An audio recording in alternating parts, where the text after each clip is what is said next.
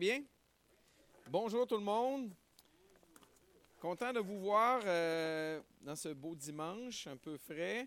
Euh, oui, euh, il y a toutes sortes de mesures à prendre à cause de la COVID, etc. Mais on est content de pouvoir être ici. je veux saluer également tous ceux qui nous écoutent à distance sur la chaîne YouTube ou autre. On est content de, de vous accueillir avec nous autres. Et euh, je prends le temps, je ne sais pas si ça avait été prévu même dans les annonces, mais de vous dire qu'on est en train de regarder comment on va faire dans les semaines à venir. Vous avez probablement reçu un sondage. On demande est-ce qu'on vient une semaine sur deux euh, à 10 heures, puis on divise l'Assemblée en deux groupes parce qu'on on peut être 25 personnes plus les bénévoles qui sont impliqués. Donc, euh, on regarde soit ça, ou on est en train aussi de demander aux gens s'ils préfèrent avoir deux cultes euh, un qui sera à 9 h, l'autre à 11 h. Donc, euh, cette semaine, tout ça pour dire que cette semaine, vous allez avoir des nouvelles de notre part.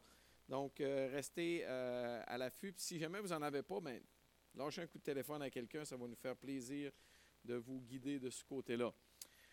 donc, ce matin, j'ai le privilège d'ouvrir la parole de Dieu avec vous. ça devrait avancer. Pierre-Luc, ça marche là? Euh, pourtant, tout semble correct, mais OK. Dans l'évangile de Marc, au chapitre 13, et donc je vous invite à tourner avec moi dans l'évangile de Marc, chapitre 13, Jésus et les temps de la fin. Jean-Marc a déjà euh, regardé euh, la première partie de ça. En fait, le chapitre 13, c'est ce fameux chapitre où Jésus nous parle des événements de la fin. Et on est rendu au verset 23. En fait, Jean-Marc a euh, fini avec le verset 23, mais étant donné que c'est quoi 7-8 mots, j'ai décidé de l'inclure et de le regarder. Donc, si vous voulez bien tourner avec moi et suivre avec moi dans l'Évangile de Marc, chapitre 13 et au verset 23, on va lire la parole de Dieu puis regarder euh, certains détails de ce texte ensemble par la suite. Soyez sur vos gardes, Jésus dit, je vous ai tout annoncé d'avance. Mais ces jours-là, après ce temps de détresse, le soleil s'obscurcira. La lune ne donnera plus sa lumière, les étoiles tomberont du ciel et les puissances célestes seront ébranlées. Alors, on verra le Fils de l'homme venir sur les nuées avec beaucoup de puissance et de gloire. Il enverra ses anges et rassemblera ceux qu'il a choisis des quatre coins du monde, de l'extrémité de la terre jusqu'à l'extrémité du ciel. Tirez instruction de la parabole du figuier. Dès que ses branches deviennent tendres et que les feuilles poussent, vous savez que l'été est proche. De même, quand vous verrez ces choses arriver, sachez que le Fils de l'homme est proche, qu'il est à la porte. Je vous le dis en vérité, cette génération ne passera pas avant que tout cela n'arrive. Le ciel et la terre disparaîtront, mais mes paroles ne, disparaîtront pas. Quant au jour et à l'heure, personne ne les connaît pas même les anges dans le ciel, ni le Fils. Le Père seul les connaît. Faites bien attention, restez en éveil et priez, car vous ignorez quand ce temps viendra. Cela se passera comme pour un homme qui part en voyage, il laisse sa maison, remet l'autorité à ses serviteurs, indique à chacun son travail et ordonne aux portiers de rester éveillés. Restez donc vigilants, car vous ne savez pas quand viendra le matin, euh, quand viendra le maître de la maison, pardon, le soir ou au milieu de la nuit, ou au chant du coq ou le matin. Qu'il ne vous trouve pas endormi quand il arrivera tout à coup. Ce que je vous dis, je le dis à tous, restez vigilants. Permettez-moi de prier. Seigneur, ouvre nos cœurs à ta parole, ouvre notre intelligence à bien comprendre et surtout à appliquer ces passages de ta parole, ces versets de ta parole que ton Fils a lui-même dit à nos vies aujourd'hui même car on te le demande en son nom. Amen. Euh, premièrement, j'aimerais dire que les disciples sont sur le mont des Oliviers. Ils voient quelque chose comme ça. On avait parlé de ça la dernière fois. Et le texte de Marc 13, versets 5 à 37, en fait, est la réponse de Jésus à la question des disciples.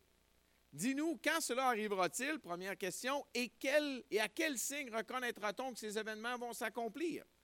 En fait, tout ce qu'on lit dans l'Évangile de Marc, chapitre 13, versets 5 à 37, c'est Jésus qui répond à la question, aux deux questions que les disciples ont demandées avec lui. Et ils sont littéralement sur le mont des Oliviers. Ils étaient dans le temple, ils ont sorti, ils ont traversé le torrent du Cédron, ils ont monté sur le mont des Oliviers, ils ont vu le temple et Jésus est en train de leur répondre à ces deux questions-là. Euh, avant tout, il faut, oui, ça parle d'un paquet de choses euh, de la fin des temps, mais je pense que un des thèmes principaux de tous ces versets-là, puis pas juste de ce que je viens de lire, c'est une profonde mise en garde à chacun d'entre nous. Je me suis amusé. Euh, j'aime ça lire ma Bible euh, avec, excusez-moi, mais la, patente ici me nuit. Je vais essayer de m'arranger comme du monde. Mes lunettes sont tout croches, je vois bizarre. Bon, on va s'arranger, j'espère que ça va aller mieux. J'aime ça lire la Bible, je disais donc, en, soulignant les répétitions. Et il y en a beaucoup dans la parole de Dieu. Et vous savez, en tant que parent, tous les parents ont déjà répété un paquet de choses à leurs enfants. Oui. Et souvent, les enfants sont tannés d'entendre les répétitions. Oui. Mais quand il y a une répétition, c'est à cause qu'il y a quelque chose à noter. Quelque chose d'important qu'on a tendance, que les enfants ont tendance à oublier. Et je crois que ça vaut la même chose pour nous euh, face à notre Père céleste, Dieu. Euh, et, le grand point, un des grands points de tout ce texte-là, de 5 à 37, c'est une grande, grande mise en garde pour chacun d'entre nous. Vous avez vos Bibles dans les mains? Je vous invite à regarder quelques versets euh, de mise en garde. Verset 5. Faites bien attention que personne ne vous égare. Mise en garde. Verset 7. Ne vous laissez pas effrayer. Une autre mise en garde. Verset 9. Faites attention à vous-même. Verset 11. Ne vous inquiétez pas. Euh, je ne sais pas si vous avez remarqué, mais 5, 7, 9, 11, ça revient souvent. Verset 14. Que celui qui lit fasse attention. Verset 21, un petit peu plus loin. Si quelqu'un vous dit alors, le Messie est ici, il est là, ne le croyez pas. Faites attention, il va y avoir un paquet de fausses rumeurs, faux enseignements. Qu'est-ce qu'on a lu au verset 23? Soyez sur vos gardes. Euh, verset 33, faites bien attention, restez en éveil, priez. Verset 35, restez donc vigilants. Et verset 37, restez vigilants. Ce n'est pas moi qui l'invente. Je veux dire, si on ne capte pas le message de Jésus, un des messages importants de Jésus pour nous aujourd'hui, euh, c'est à cause qu'on a de la misère à lire. Euh, Jésus va répéter de plusieurs façons, quoi, à peu près une dizaine de fois, d'être vigilant, de faire attention. Bref, il nous met en garde. Avant de rentrer dans certains des détails que là, j'aimerais regarder ce que la Bible enseigne au sujet du retour de Jésus. Euh, pas juste là-dedans. En fait, c'est quasiment une mission impossible ce matin de regarder à ce sujet tellement vaste euh, en quoi environ 30 minutes, mais on va essayer de le faire en sautant quelques détails. Mais là, Jésus nous parle d'un sujet qui n'est pas encore arrivé. Des temps atroces qui ne sont pas encore arrivés. Maintenant, qu'est-ce que la Bible dans son entier nous enseigne à ce sujet-là? Premièrement, j'aimerais dire que les prophètes ont d'abord annoncé la venue de Jésus de Nazareth à Bethléem et c'est ce qui s'est passé il y a environ 2000 ans. La première venue de Jésus. J'ai osé vous mettre deux versets à l'écran euh, pour euh, juste qu'on comprenne. Le premier, c'est le récit des mages qui sont arrivés à Jérusalem, sont allés voir Hérode. Et ils s'informant auprès d'eux d'où euh, devait naître le Christ et lui dire à Bethléem en Judée, car voici ce qui a été écrit par le prophète. Et toi, Bethléem, terre de Juda, tu n'es certes pas la moindre, tu n'es certes pas la moindre entre les principales villes de Juda, car de toi sortira un chef qui paîtra Israël, mon peuple. Les Juifs attendaient le Messie à Bethléem. Pourquoi? Parce que Michée l'avait prophétisé clairement, qui dit Et toi, Bethléem, Ephrata, petite entre les milliers de Judas. C'est une petite ville sans importance, Bethléem. Euh, de toi sortira pour moi celui qui dominera sur Israël. on a chanté notre roi il y a un instant. Et dont l'origine remonte aux temps anciens, au jour de l'éternité. Ça nous parle de Jésus, de la première venue de Jésus. Ça avait été annoncé, et là j'en ai choisi deux, euh, seulement deux. Donc la Bible nous avait clairement annoncé l'arrivée du Messie. Les Juifs l'attendaient. Le problème, c'est qu'ils ne l'ont pas reconnu. La Bible nous dit aussi que Christ va revenir sur la planète Terre. Euh, et ça, c'est tout de même euh, super clair dans le livre des Actes, quand Jésus est monté au ciel, et comme ils avaient les regards fixés vers le ciel pendant qu'ils s'en allaient, deux hommes habillés de blanc leur apparurent. Là, Jésus vient de partir au ciel, les disciples sont là, puis ils regardent, puis là, il y a deux hommes habillés de blanc qui apparaissent, et dire Hommes galiléens, pourquoi restez-vous à regarder au ciel Ce Jésus qui a été enlevé au ciel du milieu de vous, quoi? Reviendra de la même manière que vous l'avez vu aller au ciel. Et un jour, c'est exactement ce qui va se produire. La Bible avait annoncé des siècles à l'avance la première venue de Jésus et elle est arrivée au détail près. Notre frère Clovis nous a lu le passage dans Ésaïe qui peut-être une des plus belles descriptions euh, de, la première venue de Jésus. Et Ésaïe a été écrit environ 700 ans avant Jésus. Et la parole de Dieu nous dit qu'il va revenir un jour de la même manière. Et Jésus, quand il est parti, était sur le mont des Oliviers. Et j'aurais pu lire d'autres textes. Zacharie nous dit qu'il va remettre son pied sur la même place, le mont des Oliviers. Parce que Dieu a tout prévu d'avance. Dieu a de la suite dans les idées. Il sait ce qu'il fait. Donc, Christ va revenir. La question maintenant, quel sera l'ordre des événements de la fin? Comment ça va se passer? Euh, on vient de lire un texte dans l'Évangile, etc. Je suis, je veux être transparent avec vous que pas tout le monde s'entend sur l'ordre des événements de la fin. Et on doit être respectueux en croyant. On peut en discuter. Mais il y a une chose que tout le monde s'entend, c'est que Jésus va revenir. Quand? On n'est pas sûr. Est-ce qu'il va revenir avant un temps de tribulation horrible?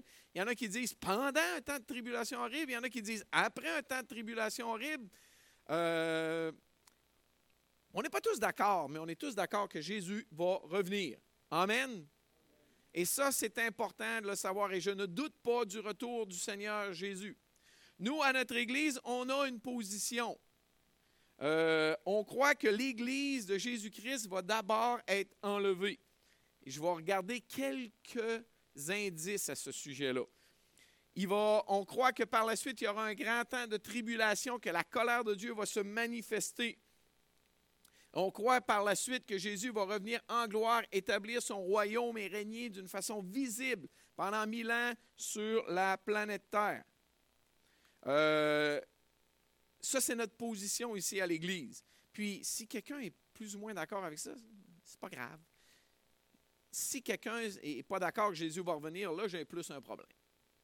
Euh, de toute façon, on est en train de regarder dans le futur.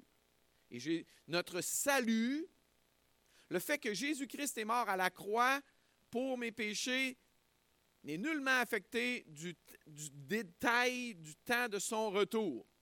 Ça, ça ne change rien. Je suis justifié, je suis correct aux yeux de Dieu à cause du salut, à cause de la mort à la croix de Jésus-Christ. Et ça, ça ne changera jamais. Et ça, c'est un point extrêmement important.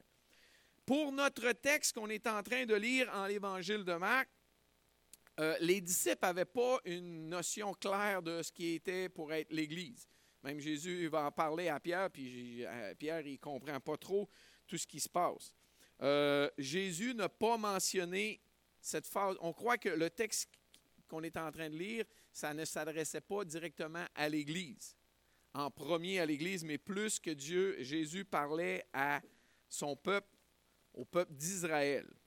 je, pour pour mieux comprendre ça, on n'a pas trop le choix de regarder quelques considérations dans, tirées de 1 Thessaloniciens où ce que Paul va nous parler de beaucoup de détails à ce sujet-là. Et oui, je vous invite à ouvrir votre Bible dans 1 Thessaloniciens parce que je veux lire quelques versets. Il y en a un ou deux que je vais mettre à l'écran, mais il y en a plusieurs que je ne lirai pas.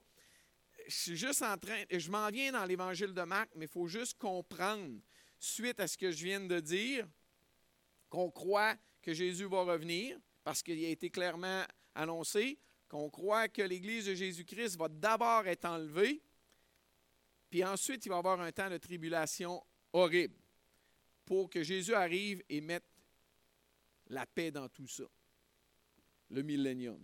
Donc, quelques considérations. La première, c'est que l'événement du Seigneur Jésus, en grec, c'est parousia. l'enlèvement de l'Église de Jésus-Christ. Euh, en fait, ce terme-là revient quatre fois dans 1 Thessaloniciens. Et je vous ai mis un exemple là au chapitre 4, verset 15. Si vous le regardez dans votre Bible, des fois c'est plus agréable. Donc 1 Thessaloniciens 4, 15, ça dit Voici ce que nous vous déclarons d'après la parole du Seigneur. C'est Paul qui parle. D'après la parole du Seigneur, pas son opinion. Nous, les vivants restés pour le retour du Seigneur, nous ne devancerons pas ceux qui sont morts. En effet, le Seigneur lui-même, un signal donné à la voix d'un archange et au son de la trompette de Dieu, descendra du ciel et ceux qui sont morts en Christ ressusciteront d'abord.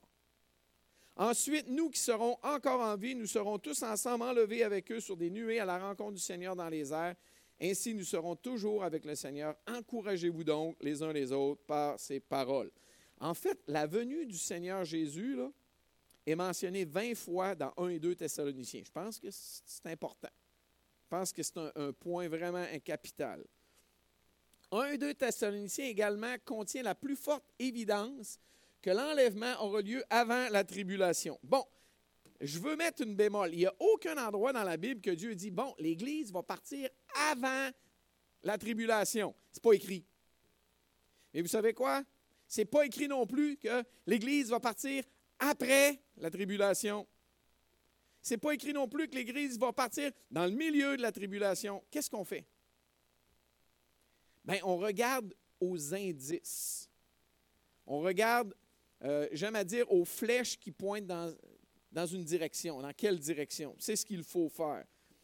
Euh, et c'est là qu'il faut rester poli entre nous, entre les croyants qui peuvent avoir différentes opinions. Parce qu'on s'entend tous que Christ va revenir, ça c'est sûr. Là, on est en train d'essayer de saisir les indices quand est-ce qu'il va revenir. Premièrement, premier indice, c'est que l'enlèvement nous délivre hors de la colère à venir. Tournez dans 1 Thessaloniciens 1.10. Donc, vous êtes supposé avoir les doigts dans 1 Thessaloniciens si vous avez une Bible papier. Si vous avez une Bible électronique, bien, je vous laisse vous arranger avec votre téléphone. 1 euh, Thessaloniciens 1.10 dit quoi? Dit pour attendre du ciel son Fils, qu'il a ressuscité, Jésus. regardez ce qu'il dit après. Celui qui nous délivre de la colère à venir. Donc, il, s'en vient un temps de colère de Dieu pour punir les hommes. Et Paul nous dit clairement que ce temps, euh, le, Seigneur Jésus va délivrer les croyants de la colère à venir. Ce n'est pas écrit qu'il va nous donner une protection au travers de la colère, mais c'est écrit qu'il va nous délivrer de la colère à venir. Tournez au chapitre 4, verset 17 maintenant. On va regarder une autre évidence qui nous dit que l'enlèvement est un départ soudain vers une autre destination. On vient, en fait, je viens de le lire tout à l'heure, mais là, je on y retourne. Ensuite, nous qui serons encore en vie. Donc, il dit, premièrement, les morts en Christ vont ressusciter.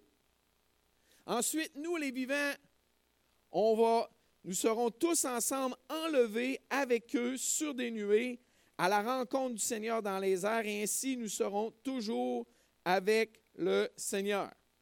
On va être emmenés pour aller avec le Seigneur au ciel. Euh, bon, est-ce qu'il va y avoir un grand temps de décalage entre les morts qui ressuscitent, ceux qui étaient croyants qui sont déjà morts, et les vivants? Je ne penserais pas. Euh, de toute façon, c'est écrit qu'on va aller les rejoindre au ciel, en montée. Ils ont juste peut-être pris un petit peu d'avance. On n'a pas de détails, mais ça semble être très, très, très euh, collé les uns les autres.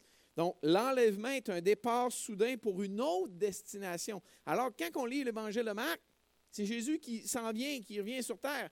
Ça semble pas être. Si le Seigneur nous prend pour aller avec lui au ciel puis redescendre tout de suite sur terre, ça ne semble pas fonctionner avec le contexte qu'il y a là. Le mot même qui est utilisé, c'est un mot euh, enlevé, arpazo, ça veut dire arracher, saisir, pour euh, emmener avec soi. Euh, de plus, dans l'évangile de Jean, au chapitre 14, vous connaissez le texte, lorsque je m'en serai allé, Jésus a dit, et que je vous aurai préparé une place, je reviendrai et je vous prendrai avec moi. Là, je vous donne quelques, images, indices, mais il y en a plein d'autres qu'on pourrait prendre, entre autres celle du mariage juif. Un beau parallèle à faire, mais je n'ai pas le temps de le faire. Un autre euh, indice qui dit l'enlèvement est présenté comme une consolation. Euh, au chapitre 4, verset 18, ça dit quoi? Encouragez-vous donc les uns les autres. Comment est-ce que ça serait un encouragement si Paul est en train de dire aux Juifs qui vont avoir, aux croyants qui vont avoir à passer au travers de toutes ces catastrophes incroyables qui s'en viennent, qui sont décrites assez bien dans euh, le livre de l'Apocalypse, des famines globales, euh, des morts de 25% de la population mondiale, les martyrs des croyants, euh, des catastrophes naturelles de fous, la population de la planète Terre ultimement réduite de 50% C'est fou, là. des tremblements de terre qui, un petit peu partout qui vont tuer des milliers de personnes. L'Antéchrist qui va forcer les gens à recevoir sa marque. Euh, puis là, on pourrait aller voir la catastrophe des trompettes, des coupes dans l'Apocalypse. Ce n'est pas un encouragement s'il faut que je passe au travers de tout ça. Mais si le Seigneur nous dit qu'il nous délivre de la colère, excusez-moi, moi, mais c'est Alléluia! Amen, Clovis! Merci, Clovis, de nous le rappeler. En passant, Alléluia, je ne sais pas si vous savez ça veut dire quoi, mais ça veut dire louer soit Dieu. C'est juste de l'hébreu pour louer soit Dieu. Et je pense que je peux dire loué soit Dieu, euh, parce que si je suis délivré de tout ça, c'est un grand encouragement. Il faut que j'avance. Euh, Dieu nous destine à son salut, pas à sa colère. On en a déjà parlé, mais tournez au chapitre 5, verset 9. Euh, je veux lire ce passage-là.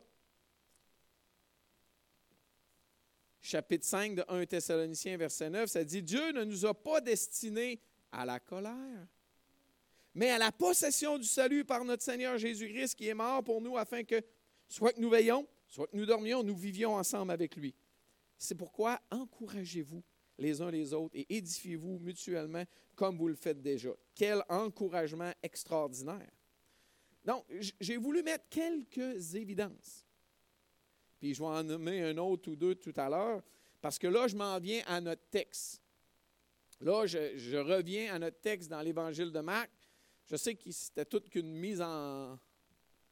tout qu'un préambule, devrais-je dire, mais je crois qu'il était nécessaire pour arriver et mieux comprendre qu'est-ce que le Seigneur Jésus va nous dire. Donc, dans notre texte qu'on a lu, moi je l'ai divisé en quatre sections. Et la première section, j'ai appelé ça l'horreur de la fin de la tribulation. Et là, notre texte commence au verset 24. Mais ces jours-là, après ce temps de détresse, euh, l'horreur de la fin de la tribulation. Qu'est-ce qu'il dit? Le soleil s'obscurcira, la lune donnera plus sa lumière, les étoiles tomberont du ciel et les puissances célestes seront ébranlées. Ça va brasser.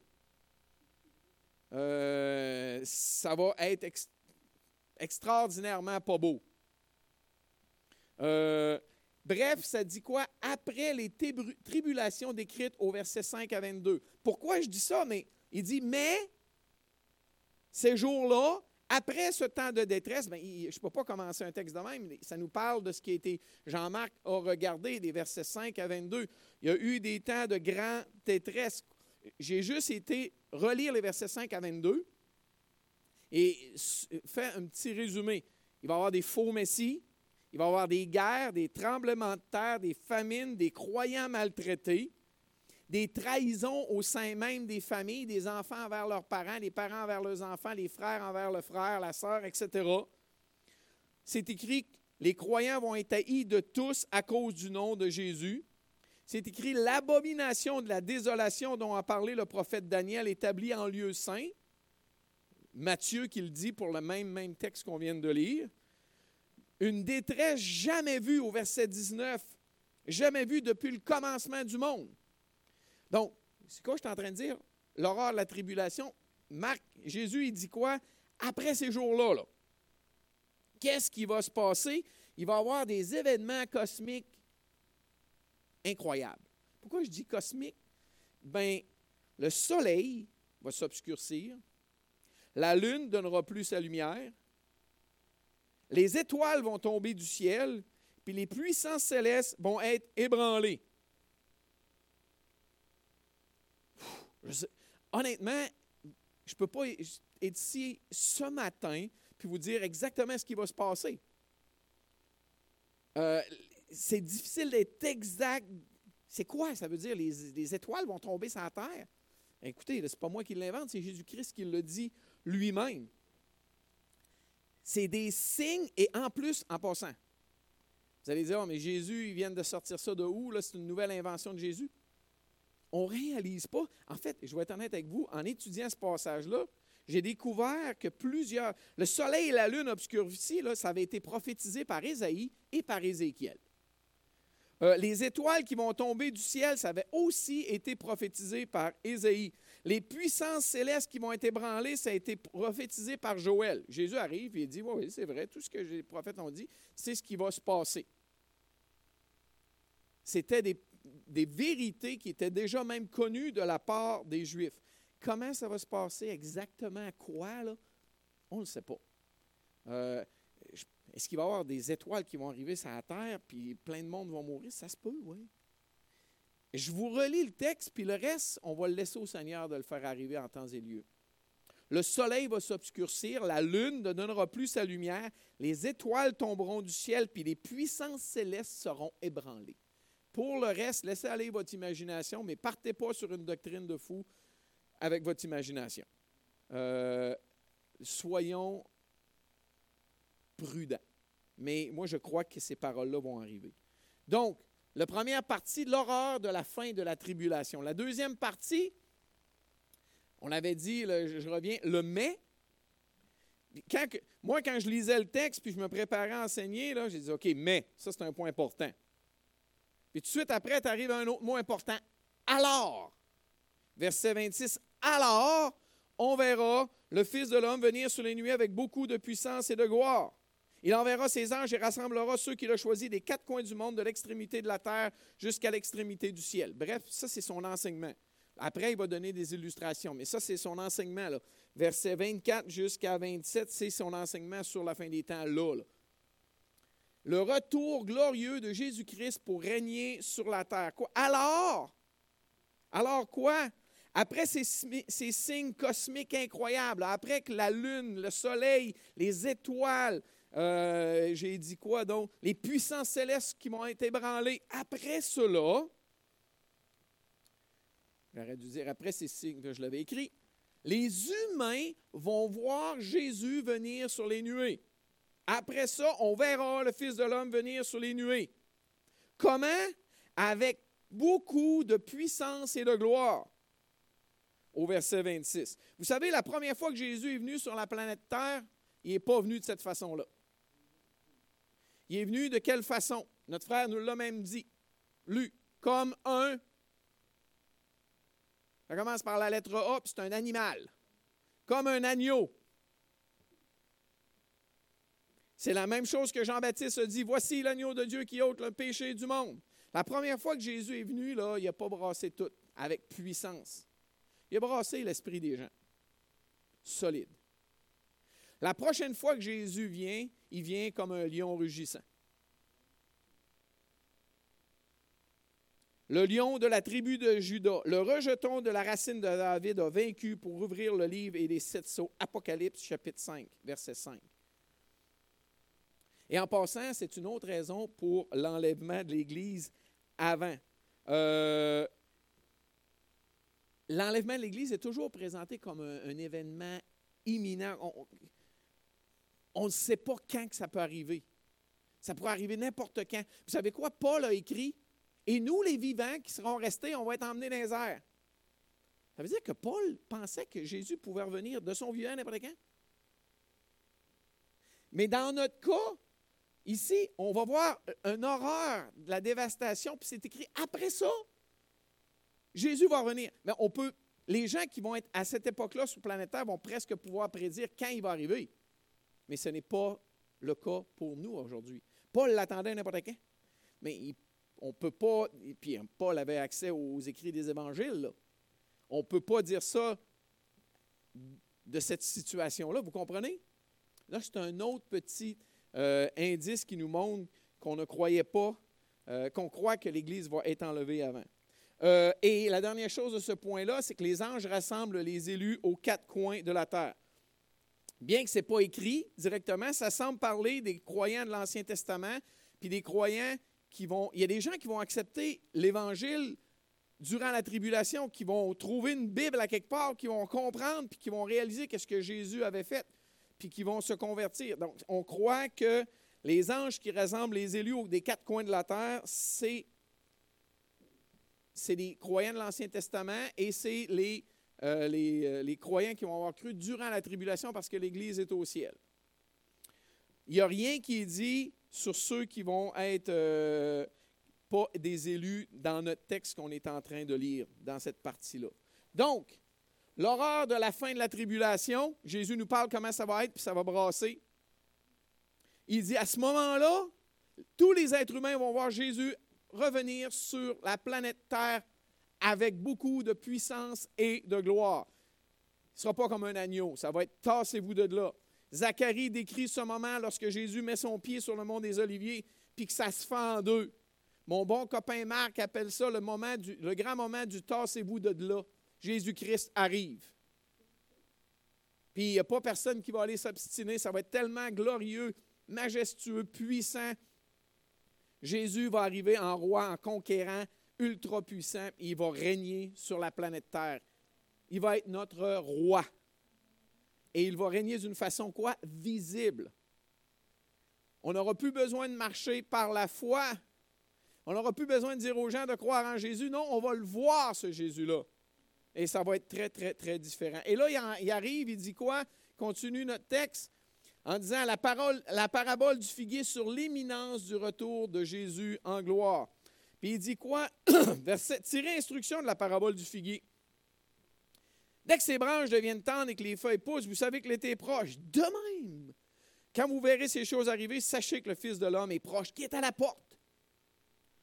Euh, ce qui est intéressant, c'est que les arbres en Palestine, en fait, cette affaire-là, pour un Québécois, est bien facile à comprendre. Pour les gens, la Palestine est un peu différente. Euh, parce qu'en Palestine, en général, les arbres ne perdent pas leurs feuilles. Ils ne deviennent pas pareils, mais ils ne perdent pas leurs feuilles. Nous autres, au Québec, regarde, tous les arbres qui ont des feuilles, il n'y en a plus une actuellement qui a de l'allure, sont toutes tombées. Puis quand on voit les bourgeons sortir, puis les feuilles sortir, on dit quoi? Ah, l'été arrive, euh, c'est le fun, on a tout hâte à ce moment béni-là. La vie reprend. Mais c'est ce qu'il est en train de dire. Quand tu vois arriver ça, c'est comme les bourgeons qui sortent, puis les feuilles qui sortent, tu dis quoi? L'été est là. Jésus est là. C'est ce qu'il est en train de dire aux gens. Les signes de la venue du Fils de l'homme sont aussi faciles à reconnaître que la venue du printemps pour un Québécois. Puis quand ces choses vont arriver, ça, va être, dit quoi? Il est proche, il est à la porte. Verset 29, euh, je passe rapidement sur cette partie-là, mais je ne crois pas que les croyants d'aujourd'hui ont à rechercher des grands signes de sa venue. Mais pendant la tribulation, les gens vont voir ça. Donc, c'est beaucoup plus écrit pour les gens de la tribulation. Verset 30, c'est écrit Cette génération ne passera pas. Euh, génération, ça veut dire des contemporains, des gens qui ont vécu en même temps que. Je ne crois pas qu'il est sage de commencer à embarquer dans les chiffres. Ah, une génération, c'est 40 ans, c'est 80 ans, c'est 20 ans je crois qu'il faut être... Euh, le point de Jésus, c'est que ça va arriver. Quand ces choses-là vont arriver, ça va être rapide. Ça va être très rapide. Et il termine avec le verset 30-31. Le ciel et la terre disparaîtront, mais mes paroles ne disparaîtront pas. Euh, il a dit, je vous le dis en vérité. En fait, quand il dit ça dans la Bible, ça arrive au, ben, en vérité, en vérité, des, des, choses comme ça, ça veut dire quoi? Écoutez, là, c'est important. C'est ce qu'il est en train de dire.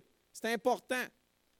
Tout ce que je viens de vous dire, les catastrophes incroyables, ils vont arriver. Tout ce que je viens de vous dire, là, ce que le Fils de l'homme va revenir en gloire, ça va vraiment arriver. Parce que mes paroles sont certaines. Elles vont se produire. Euh, Pierre va reprendre le même thème. Euh, je sais que le temps avance vite, mais je peux-tu vous demander de tourner dans un Pierre euh, excusez, dans 2 Pierre chapitre 3. Regardez un petit passage. 2 Pierre chapitre 3, versets 7 puis 10 à 13. Je vais lire ces passages-là, mais Ça va tellement avec ce que Jésus est en train de nous dire. Puis essayez de penser à ça, les étoiles, le soleil, euh, les, puissances célestes ébranlées. Regardez ce que 2, Pierre 3 nous dit. Donc, l'apôtre Pierre nous dit, Or, par la parole de Dieu, le ciel et la terre actuels sont gardés pour le feu. Mais d'habitude, quand il y a des étoiles tombent, ça se peut qu'il y ait un petit feu, qu'on colle les pompiers. Euh, c'est fort possible.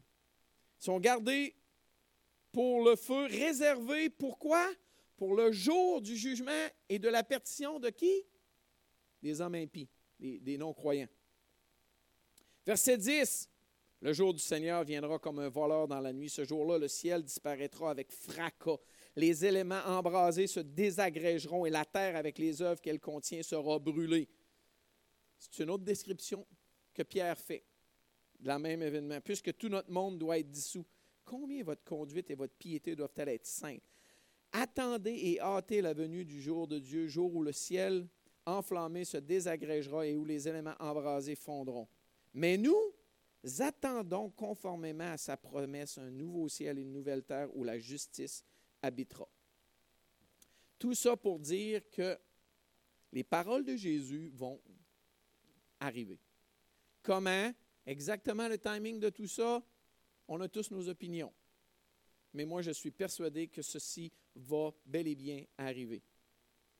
D'où comment j'ai commencé mon texte, l'importance de ces paroles de Jésus, toutes les mises en garde qu'il nous a fait pour nous autres aujourd'hui.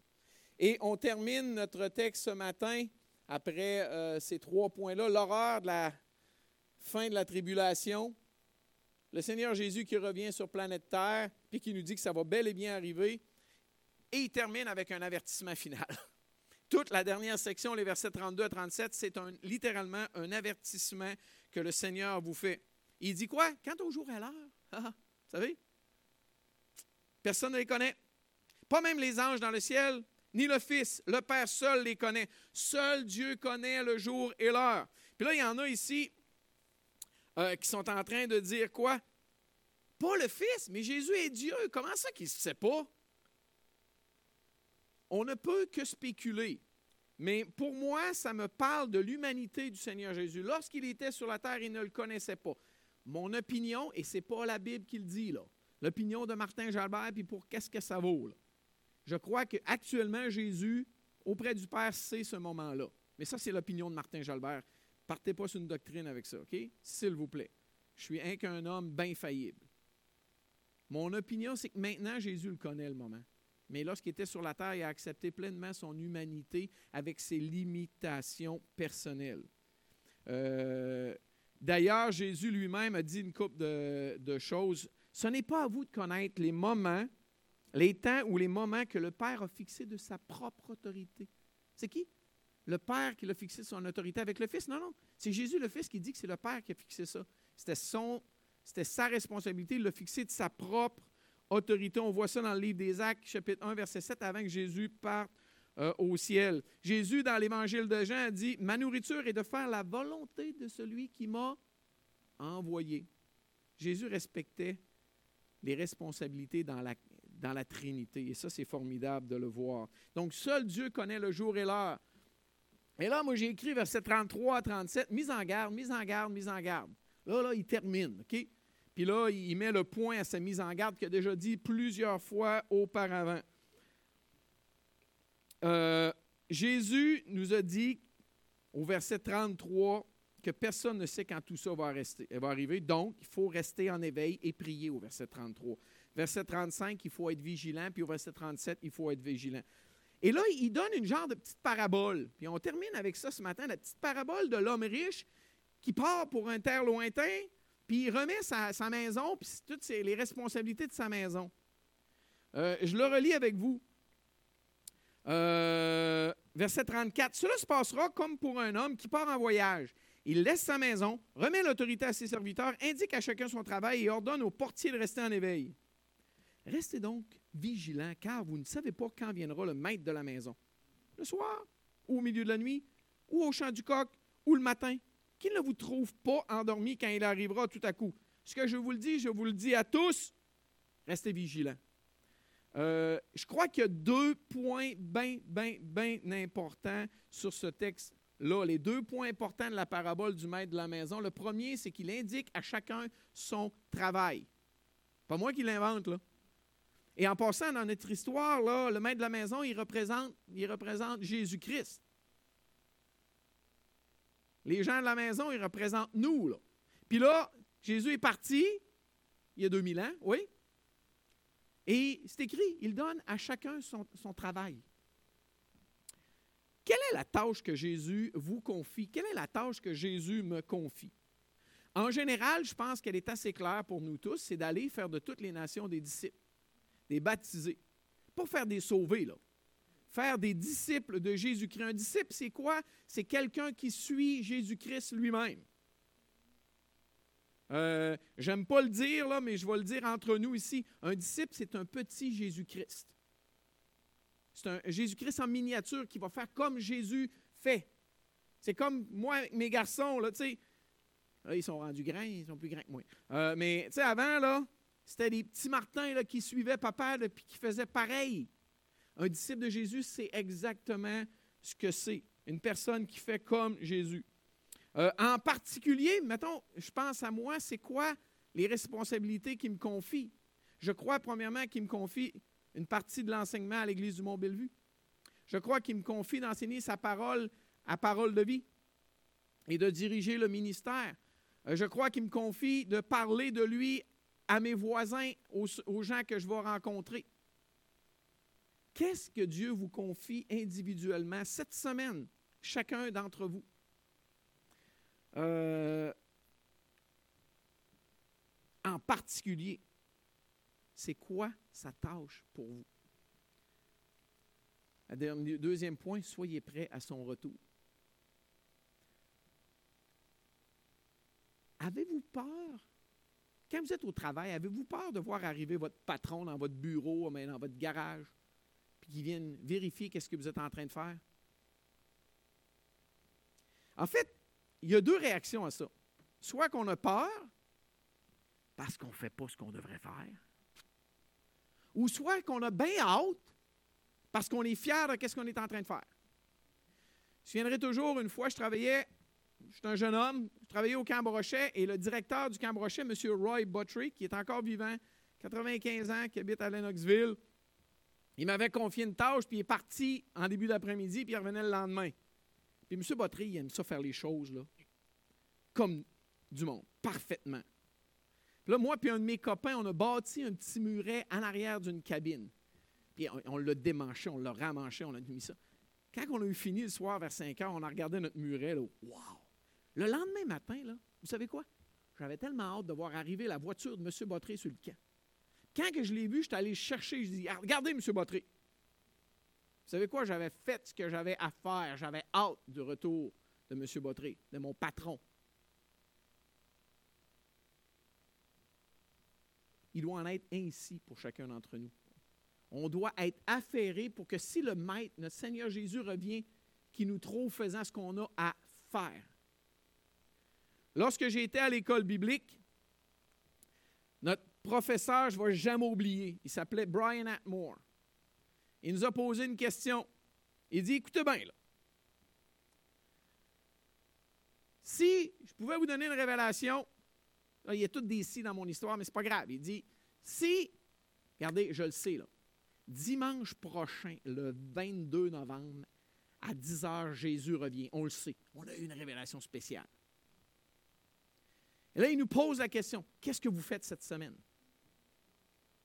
Et là, tout le monde disait, ah, ben, gars, je vais faire ci, je vais aller témoigner à tous mes voisins ici, ça. Puis là, tout le monde a sorti plein de choses. Et à la fin, il nous a regardés, puis il dit, vous avez vu savoir qu'est-ce que moi je ferais? Et bon, oui, oui, qu'est-ce que tu ferais? C'était notre professeur de la Bible, un homme qu'on respectait beaucoup. En fait, c'était mon meilleur prof à l'école biblique. Il dit, moi, je ferais la même affaire que je fais depuis des semaines parce que c'est la volonté de Dieu pour ma vie. Ouf, OK. ça ne devrait pas changer. Je devrais être en train de continuer de faire ce que le Seigneur Jésus me demande de faire pour ma vie maintenant. Parce qu'il me demande de faire quelque chose. On le sait qu'il va revenir. On devrait être en train de faire sa volonté pour notre vie aujourd'hui. Et moi, je vous laisse là-dessus ce matin. Est-ce que vous êtes prêts au retour du Seigneur Jésus? Premièrement, est-ce que vous l'avez reçu dans votre cœur? Est-ce que vos péchés sont pardonnés, sont effacés? C'est la première chose, il faut être prêt parce que sinon on va être mal pris. Deuxièmement, qu'est-ce que le Seigneur vous demande de faire, puis peut-être que vous remettez à plus tard, que vous ne faites pas? Est-ce que vous avez un ami, un voisin, un collègue que vous devriez partager un mot sur l'Évangile, sur qu'est-ce que le Seigneur Jésus a fait pour vous? Je ne sais pas. Êtes-vous prêt au retour du Seigneur Jésus? Seigneur, merci pour ta parole. Seigneur, merci de nous avoir laissé les paroles de ton Fils, le Seigneur Jésus, face aux événements à venir. Seigneur, on le sait que c'est vrai, on le sait que ça va arriver, puisque ta première venue sur la terre, la première venue de ton Fils sur la terre, a été prédit avec précision. Il est arrivé au détail près. Même ton Fils, le Seigneur Jésus, a prédit la destruction de Jérusalem au détail près. Donc, on sait que ces événements-là, elles vont arriver, c'est certain. Seigneur, on veut simplement retenir de cela ce matin que tu veux qu'on soit prêt, qu'on soit vigilant. Et Seigneur, aide-nous à toujours faire ce que tu nous demandes de faire jour après jour. Seigneur, merci pour ta parole au nom de Jésus. Amen. Désolé de mon petit dépassement de temps.